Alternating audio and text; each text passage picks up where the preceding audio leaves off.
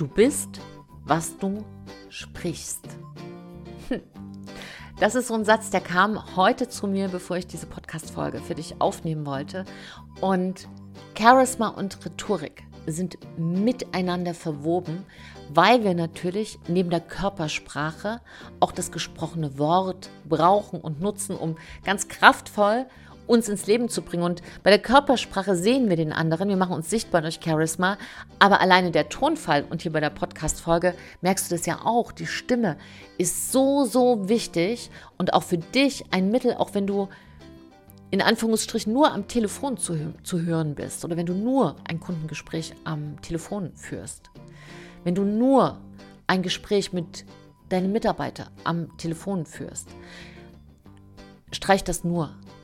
Stimme, Charisma und Rhetorik. Die wohnen alle in einem Haus und sind zuständig für deine Strahlkraft. Und damit hallo und herzlich willkommen, hallo du Liebe, hallo du Liebe, bei Big Bang Live, dein Podcast für Neustart in Herz, Hirn und Körper. Und mein Name ist Silke Ava Fritsche und ich bin Expertin für Charisma. Und gera gerade, da war jetzt ein O drin, gerade, gerade im Bereich Rhetorik ist aus meiner Erfahrung seit 1999 ein so riesiger Bereich, weil du mit kleinen Mitteln so viel verändern kannst. Und ich habe das in meiner Erfahrung bei der Zusammenarbeit mit Fernsehmoderatoren, ich habe ja viele Fernsehmoderatoren auch aufgebaut, aber eben auch Vorstände, Geschäftsführer, wenn es auf die Bühne ging, Weltgeschäftsführer von einer sehr großen Kanzlei. Und wenn er dann in Paris oder in London gesprochen hat, da war es schon wichtig, dass neben einem körpersprachlichen Ausdruck und vor allem eine, einem inneren Selbstvertrauen und Charisma entwickelt man ja zuerst innen. Natürlich dann auch das gesprochene Wort dazu kommt, die Rhetorik, wie du eine Satzdramaturgie baust, wie du spielst, wie auf einer Klaviatur von Wörtern, von Sätzen, ja, und wie du einfach frei sprichst, mache ich ja auch bei allen Podcast-Folgen, dass ich einfach die Augen schließe, ähm, oder wie jetzt mit viel, ich spreche jetzt gerade mit viel Gestik, du kannst mich nicht sehen. Also ich erzähle mit den Händen, während wir beide jetzt sprechen, weil sich das alles natürlich auch auf den Tonfall legt. Und während ich ja manchmal auch einen kleinen Spicker habe, wo ich mit drei, vier Stichpunkte aufschreibe, gehen wir heute hier mal sozusagen nicht freihändig, sondern freigeistig komplett durch diese Folge. Und ich freue mich da sehr auch über dein Vertrauen da auch immer wieder. Vielen, vielen Dank, dass du mich begleitest und danke für deine Zeit, für deinen Zuspruch, für die Kommentare, die mich immer mehr erreichen. Ich freue mich so sehr, wie dieser Podcast wächst und gedeiht und so, so viele Menschen unterstützt. Und heute möchte ich dir drei Sachen mitgeben, die dir helfen, deine Rhetorik ein ganzes Stück nach vorn zu bringen. Ein Schritt weiter, ein Level höher. Und wir starten mal mit Punkt 1. Und Punkt 1 beginnt genau jetzt. Hast du was gehört? Ich auch nicht. Es ist nämlich eines der wichtigsten Mittel der Rhetorik, die Pause. Und gerade wenn Menschen aufgeregt sind, machen die, dann wird immer schneller geredet und denkst irgendwie, die sitzen direkt irgendwie umge, stiegen vom Personenzug in den D-Zug und sie rasen durch diesen Vortrag, sie rasen durch ein Konfliktgespräch, sie rasen durch einen Pitch und durch ein Kundengespräch. Warum? Weil wir, wenn wir für etwas Angst haben, wollen wir damit schnell fertig werden. Und dann reden Menschen plötzlich ganz, ganz schnell. Und dann sagst du, wir haben wenig Zeit. Und sie besinnen sich nicht dann auf das Wesentliche, sondern sie sprechen das Gleiche, nur in kürzerer Zeit. Und das führt zu einem ähnlichen Effekt wie in einem ICE-Zug, nämlich wenn du aus dem Fenster schaust, versuch mal noch genaueres zu erkennen. Es ist einfach nur so ein Psch. ja? Und so ist es auch bei Menschen, die ganz schnell sprechen. Es ist ein Psch. Und das schade um die Zeit, um deine, um den Inhalt und um die Zeit der anderen Menschen. Und meine Empfehlung ist, gerade wenn du wenig Zeit hast, mach sehr viel Pausen. Genau. Eine Pause erhöht die Aufmerksamkeit. Eine Pause hilft dem anderen zu verstehen, mental zu verstoffwechseln, was du gerade gesagt hast. Eine Pause hilft auch dir, in deiner inneren Sicherheit zu bleiben. Meine Empfehlung ist, weniger Worte, mehr Pausen, mehr Zeit fürs Wesentliche. Und das heißt, bereite dich auch besser vor. Und wenn du etwas Wichtiges zu sagen hast, dann mach vorher eine, richtig, Pause. Das ist der erste Punkt. Um dein Charisma, um deine Strahlkraft nach vorn zu bringen. 50 Prozent weniger Worte, sag das Richtige und mache Pausen. Zweiter Punkt. Verben. Verben. Ja, in Verben. Was sind Verben? Schreien, fluchen, keuchen, schmatzen, aber oh, ich gerade einen Kaffee sehe, trinken, wette.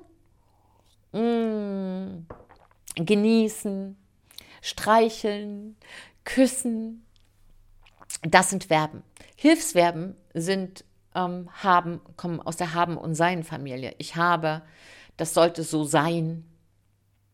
Ja, wir müssen das machen und so weiter. Die eigentliche Kraft sitzt aber in den Verben. Verben ist ein Tu-Wort. Ja, wenn du ein Verb benutzt, dann möchtest du etwas tun. Ich schreie den anderen an. Hat eine andere Kraft, als zu sagen, ich müsste mal dem anderen anschreien. Ich verehre diesen Menschen. Hat eine andere Kraft, als zu sagen, ich müsste den mal verehren. Und ich sollte den verehren. Und in den Verben sitzt die Kraft der Rhetorik.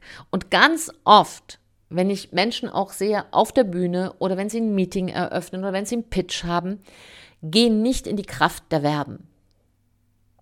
Und das ist ein ganz großer Charisma-Dimmer. Ja, das macht sozusagen dein Charisma-Licht sehr, sehr viel kleiner, weil die Substantive, also in der bürokratischen Sprache oder in den, wenn du zum Beispiel ein Gesetzbuch liest, ist die Sprache sehr mit Substantiven überhäuft, weil die sind ganz wichtig, um auch Sachen statisch klar zu erklären. Das hat er seine Richtigkeit. In der Rhetorik, in der lebendigen Sprache hat es wenig zu suchen. Und deshalb schau doch mal, dass anstatt dass du sagst, ich freue mich, Sie begrüßen zu dürfen, einfach sagst, ich begrüße Sie. Anstatt dass du sagst, mh, mm, der Ablaufplan des heutigen Tages beinhaltet folgende drei Punkte. Dass du stattdessen sagst, wir arbeiten heute an drei Punkten. Erstens, zweitens, drittens. Und so eine kraftvolle Sprache entsteht durch den Einsatz von Verben. Die deutsche Sprache beginnt nicht im Satzbau als erstes mit einem Verb. Die arabische Sprache schon. Wenn man da einen Kaffee bestellt, sagt man Uridu und da steckt halt das Wort drin trinken. Uridu an, finchana mine. Ich würde gerne eine Tasse Kaffee trinken. Ich glaube, es wundert uns jetzt nicht, dass ich dieses bei mir in allen Sätzen irgendwie Kaffee vorkommt. Genau. Ich liebe es, Kaffee zu trinken. Ich trinke gern Kaffee. Ist anders als zu sagen, ähm, heute ist ein Kaffeetag. Ist auch ein schöner Satz. Die Kaffeezubereitungsmaschine steht schon da. Vor mir steht ein dampfender Kaffee.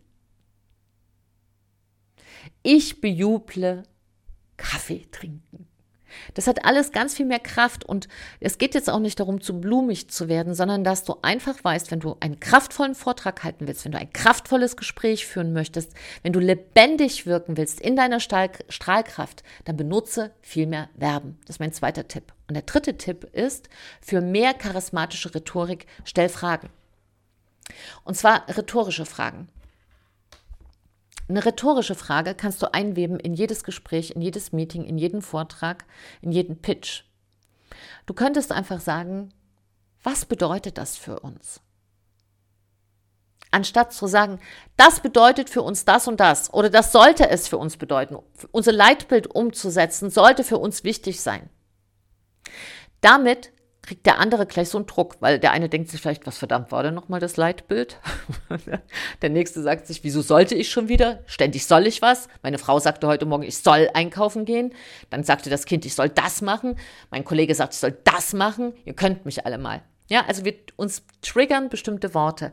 Und eine Frage umschifft das. Eine Frage lädt den anderen ein, frei antworten zu dürfen. Und wenn du halt sagst, was was aus deiner Sicht sind die wirklich wichtigen Dinge? Was ist das? Dann lädst du den anderen ein. Und wenn du das in einen Vortrag mit einbaust, das nennt man rhetorische Fragen, lädst du dein Publikum ein, mitzudenken. Das hat den Effekt, dass sie einfach geistig sehr viel wacher bleiben, weil sie ja innerlich antworten. Was viele für sich einfach verdrängen, ist, dass ein Vortrag auch ein Zwiegespräch ist, nur hörst du die Antworten des anderen nicht. Wenn du etwas sagst, antwortet der andere im Kopf, kommentiert im Kopf, was du da vorne auf der Bühne machst oder im Meeting.